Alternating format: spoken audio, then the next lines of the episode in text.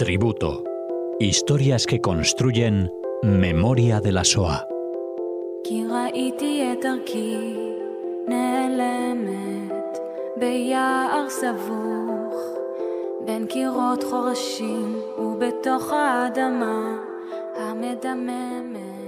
Hola oyentes de Radio Sefarad y bienvenidos a la vuelta de Tributo, historias que construyen memorias de la SOA. Comenzamos una nueva temporada aquí en Radio Sefarad con Cecilia Levitt. Bienvenida. Gracias, Alejandro. Bueno, eh, recuperamos este programa que habíamos dejado en stand-by antes de este parón del mes de agosto para recuperarlo casi casi antes de Rosa Sana. Bueno, Cecilia, háblanos de Rosa Sana y de Naftali Star. Bueno, Alejandro, y yo quiero, como comenzamos la segunda temporada, como recordar un poco cuál fue el objetivo ¿no? de este programa cuando un año atrás comenzaba. Yo siempre digo que hay muchas historias de la Shoah, historias, bueno, no contadas o a veces omitidas o, podemos decir hasta desatendidas, ¿no? Podríamos decir.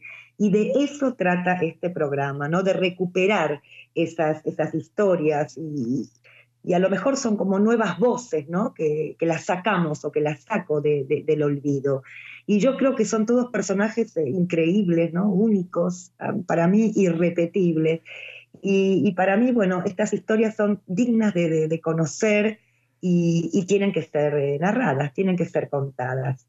Eh, con lo cual, hoy, muy ilusionada, voy a abrir este, esta segunda temporada con la historia de Naftali Stern, que a mí me gusta contar cómo es que llego a las historias. Quiero decirles que hace exactamente una semana atrás participé de una conferencia online que estaba organizada por Yad Vashem Israel, por todo el departamento eh, de Eliana Rapp Badihi y de Yehiel y de la señora Perla Hassan, y el profesor es el doctor Menashe Zuckman, que dictó esta conferencia. Y yo me quedé realmente impactada con la historia, busqué material y me comuniqué directamente con el profesor Menashe, quien me ayudó a armar el programa de hoy. Desde ya mi agradecimiento a él y por supuesto también a, a Yad Vashem. Vamos a hablar de Naftali. Naftali Stern nace en 1910 y nace en una localidad que se llama Satumare y también se puede decir Satmar. Esta localidad está ubicada al noroeste de Rumanía, eh, pero hasta la Primera Guerra Mundial había pertenecido a Hungría y luego por muchos años perteneció a Rumanía. Y luego, recién en 1940, nuevamente va a pertenecer a Hungría. Pero lo importante para mí de Satumare es contar dos cosas importantes de eh, cómo es que llegan los judíos a, esta localidad. Llegan en el siglo XVIII y estos judíos se dedican a la destilación del brandy, eh, a la agricultura. Ya en el finales de 1800 ya hay 1.360 judíos viviendo allí y la población crece rápidamente. Por ejemplo, en 1910 ya hay 7.200 judíos, quiere decir el 20% de la totalidad de la población. Y en 1941 ya va a haber 13.000 judíos, el 25% de la totalidad de la población. Y van llegando de, diferentes eh, aldeas. Un dato para mí relevante es que a finales del siglo XIX va, va, va a llegar una oleada masiva de judíos hasídicos, ¿sí? Y estos judíos hasídicos van a tomar como posiciones de liderazgo dentro de, la comunidad de Fatumare. En esta localidad nos encontramos con eh, una yeshiva, una, academia ¿sí? Eh, rabínicas, una yeshiva muy prestigiosa. Tenemos Bikur Jolim, tenemos Sociedad de Mujeres, tenemos sinagoga, el Hospital Judío. Hay dos escuelas judías y una de oficios. Eh, hay organizaciones sionistas, en fin, es una comunidad muy dinámica y muy, y muy potente. Ahora vamos a hablar de Naftali. Naftali es un Hassan. Hassan es un cantor, ¿sí? el que canta en la sinagoga las plegarias. Eh, Naftali en su juventud estudia en esta yeshiva que yo recién mencioné, una yeshiva muy prestigiosa, por supuesto una yeshiva jasídica, estudia aquí en Satumar. Pero también estudia en un conservatorio de música, un poco para afinar su voz, pero también estudia música, ¿sí? Eh, y estudia canto. Se va a casar, se casa con Bluma y tiene cuatro hijos, Svi, Moshe, Azriel y Gittel. Él trabaja de Hadvan, trabaja de cantor en una sinagoga. La vida en Satumar es una vida tranquila, así cuando pertenecía a Rumanía, los judíos mantenían una, buena relación con sus vecinos, pero cuando los húngaros tomaron el poder, todo va a cambiar. La situación definitivamente empeora y em, sabemos que el 19 de marzo del 44, atención a la fecha, casi acabando ya la Segunda Guerra Mundial, los alemanes invaden Hungría y muy poco tiempo después de, esta ocupación, ya los judíos de Satumare eh, deben llevar la estrella amarilla, eh, ya luego se establece un toque de queda estricto para los judíos y apenas unas semanas después ya se establece el gueto, ¿sí? el gueto que fue creado en el mismo Satumare. Es un gueto que no estaba cercado, no estaba vallado, si bien los SS estaban a cargo del gueto en, todo momento. Em, este gueto estaba abarrotado de gente, em, estamos hablando de 18.000 judíos ¿sí? que van a estar aquí en este gueto. Em, las condiciones son realmente eh, nefastas, inclusive Naftali se va a tener que ocupar de, de, sepulturero, es decir, en hebreo es el cabrán, el que le va a tocar en los enterramientos, ¿sí? enterrar a la gente. Ahora, el gueto dura solo 12 días. Aquí todo es muy, eh, muy rápido porque luego fueron deportados en el, mes de mayo de 1944, ya fueron deportados al campo de Auschwitz-Birkenau. Un dato importante que lo di en otros programas acerca de los judíos húngaros aquí que desde el 14 de mayo del 44 al 9 de julio del 44, 437 mil judíos húngaros fueron deportados a Auschwitz-Birkenau. Y volviendo a Satumare, como dije, 18.863 judíos de Satumare son deportados en seis transportes sucesivos e inmediatos, podemos decir. Y como dije, todo sucede muy rápido. 12 días solamente estuvieron en el gueto. Naftali Stern junto a su esposa Bluma y sus cuatro hijos salen en el último transporte hacia Auschwitz-Birkenau. En junio llegan a Birkenau en vías que habían sido construidas especialmente para estos judíos húngaros. Y una vez que llegan al campo, después de cinco días de estar en Auschwitz, Naftali es separado y es enviado a, otro lugar, a otro campo, es separado de su familia a la que nunca volverá a ver. Este nuevo destino, este nuevo lugar al que es trasladado es el campo de Wolfsberg, en la Baja Silesia, cerca de la frontera checa. En realidad es, un campo muy, es un complejo enorme con diferentes subcampos. Hay 38 compañías alemanas que se aprovechan del trabajo esclavo de los judíos. Eh, ahí la realidad es eh, que, los judíos, los prisioneros van muriendo ¿no? por, por agotamiento y por las malas condiciones. En esos subcampos los alemanes escondían fábricas, oro, en túneles subterráneos. Um, este subcampo se establece en mayo del 44 y aquí hay 30.000 prisioneros. Viven en tiendas de campaña, como en cabañas, hay 20 personas en cada una. Y los prisioneros, la función es hacer estos túneles. Muchos prisioneros eran traídos de, Auschwitz. Es un trabajo durísimo, peligroso, porque utilizan explosivos y, y las piedras caen, ¿no? aplastando al que, que allí se encuentra. Es un trabajo que en definitiva los condenaba a la muerte.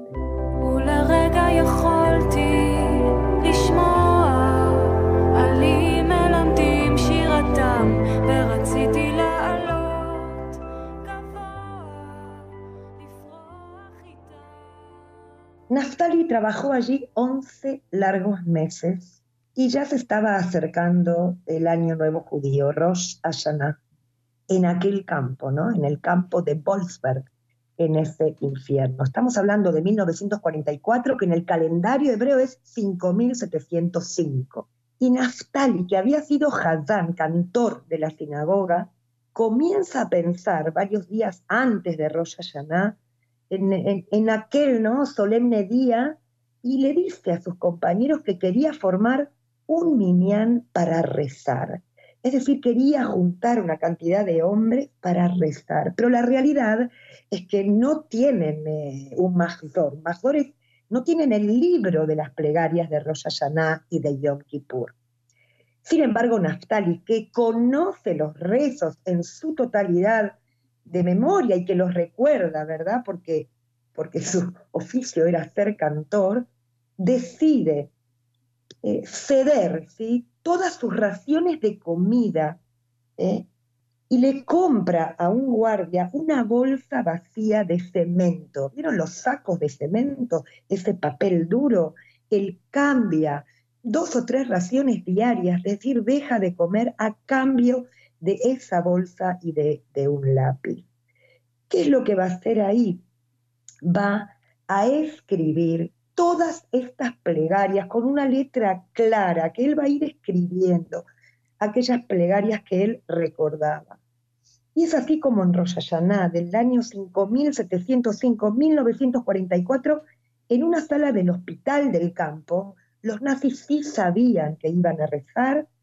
Sabemos que ahí se forma el Minyan y Naftali leyó estas plegarias y sus compañeros repetían cada uno de, estos rezos. La pregunta es cuándo ¿no? escribió estas plegarias. Eh, y, sabemos que cuando todos descansaban, es decir, cuando todos eh, dormían, él escribía este Mahzor, este libro. El profesor Menage en la conferencia nos cuenta que en la última hoja de este Magdor, Naftali va a escribir los nombres de sus eh, vecinos o de sus conocidos de Satumare que iban muriendo en el campo. ¿eh? Sin embargo, no escribe allí el nombre de, de Bluma, de su mujer y de sus cuatro hijos. Hay un testigo que es David Albini, que tiene solo 16 años y él va a testificar sobre este día. Él va a decir, yo también estaba en el campo y recuerdo ese día. Se proponen repetir este rezo también para Yom Kippur, ¿no? El día del perdón, diez días después.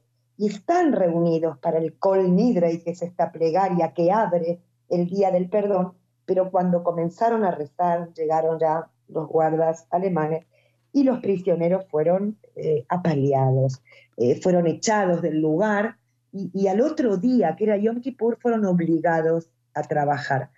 Y mientras trabajaban, Naftali balbucea, ¿no? balbucea las plegarias aprendidas de memoria y lo hace con una fuerza interior, ¿no? como que, que borra, tiñe, como que empaña ¿no? todo el hambre y todo, todo este sufrimiento. Dicen que estalla en llanto, ¿no? Ese día, porque por estos ojos dice, 35 años de mi vida están aquí, ¿dónde está mi esposa? ¿Dónde están mis cuatro hijos, mis padres, mis sobrinos?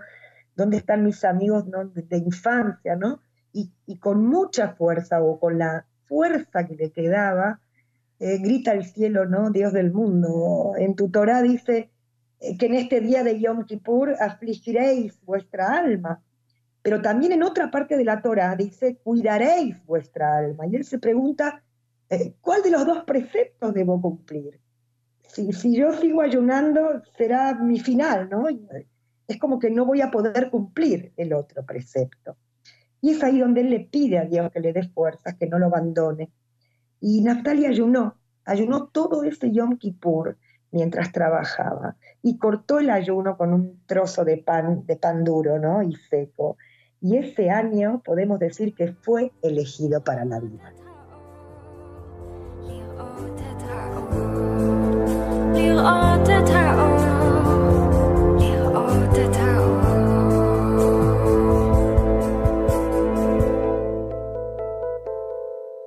El 9 de mayo del 45 el campo se libera y Naftali eh, decide regresar a su aldea de Satumare con la esperanza de encontrar algún, bueno, algún miembro de su familia.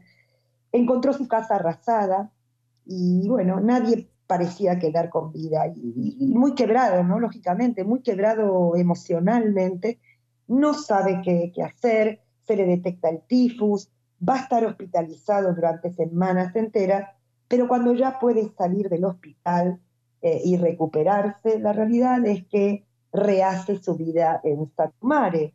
Em, hay un instinto de, aferrarse a, la vida, va a recuperar su función de cantor, su función de Hazán en la sinagoga de Satumare y se va a casar, se va a casar nuevamente con otra sobreviviente eh, de la Shoah que también era de Satumare. Ese día nos cuentan que ese día, eh, el día de su boda, 11 parejas se casaron ese día. Vaya si, si todos querían eh, aferrarse a la vida, ¿no?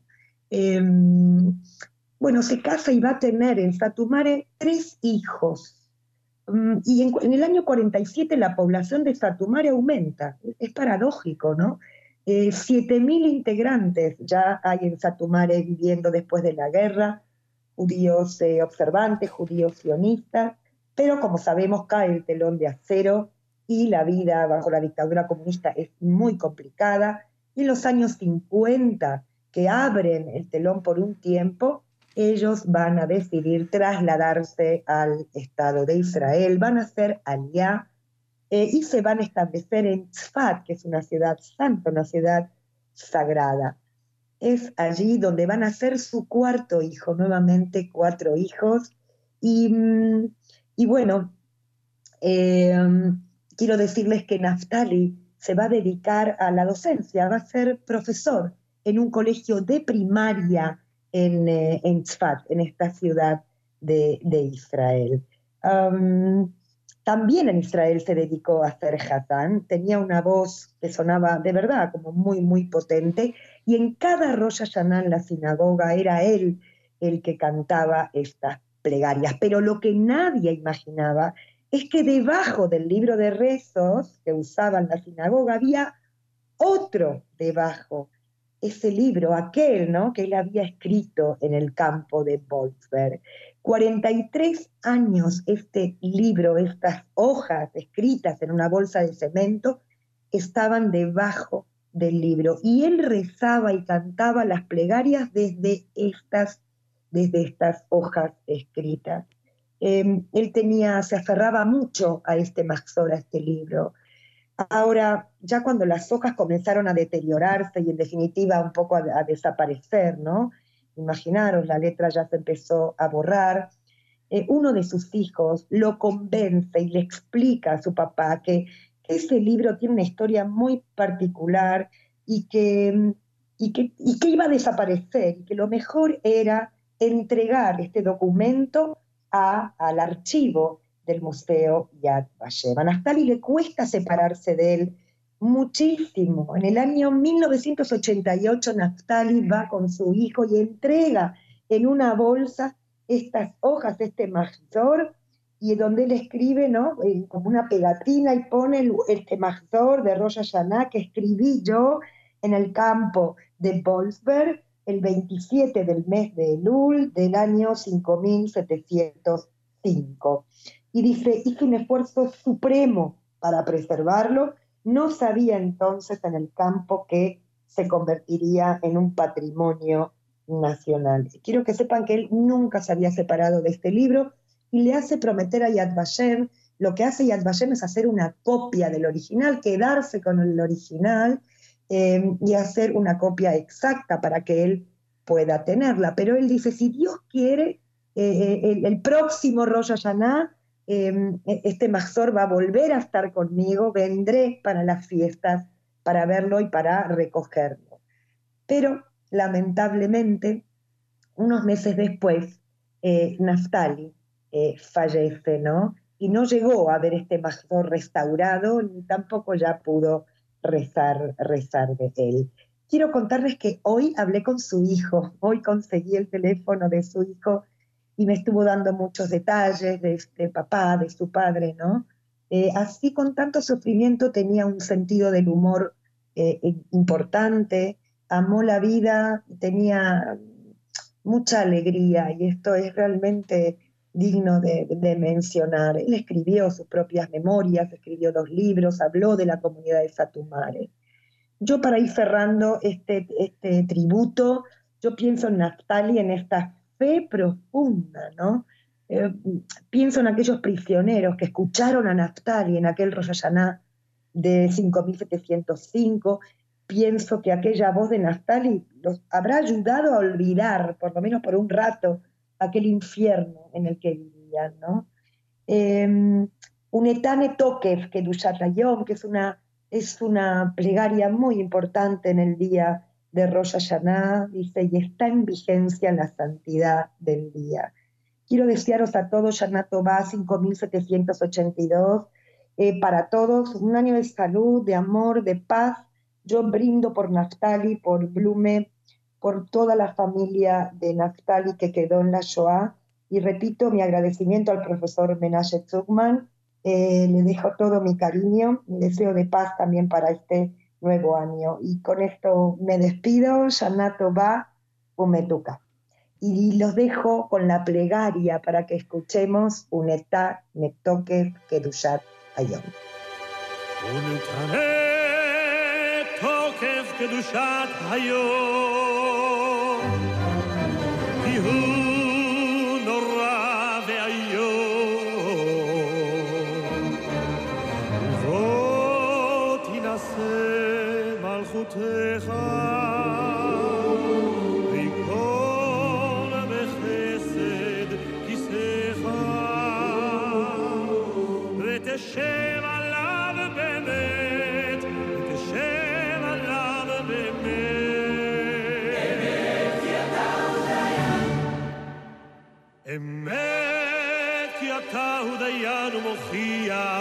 ויודע ואין, וסופר וחותם וסופר ומונה,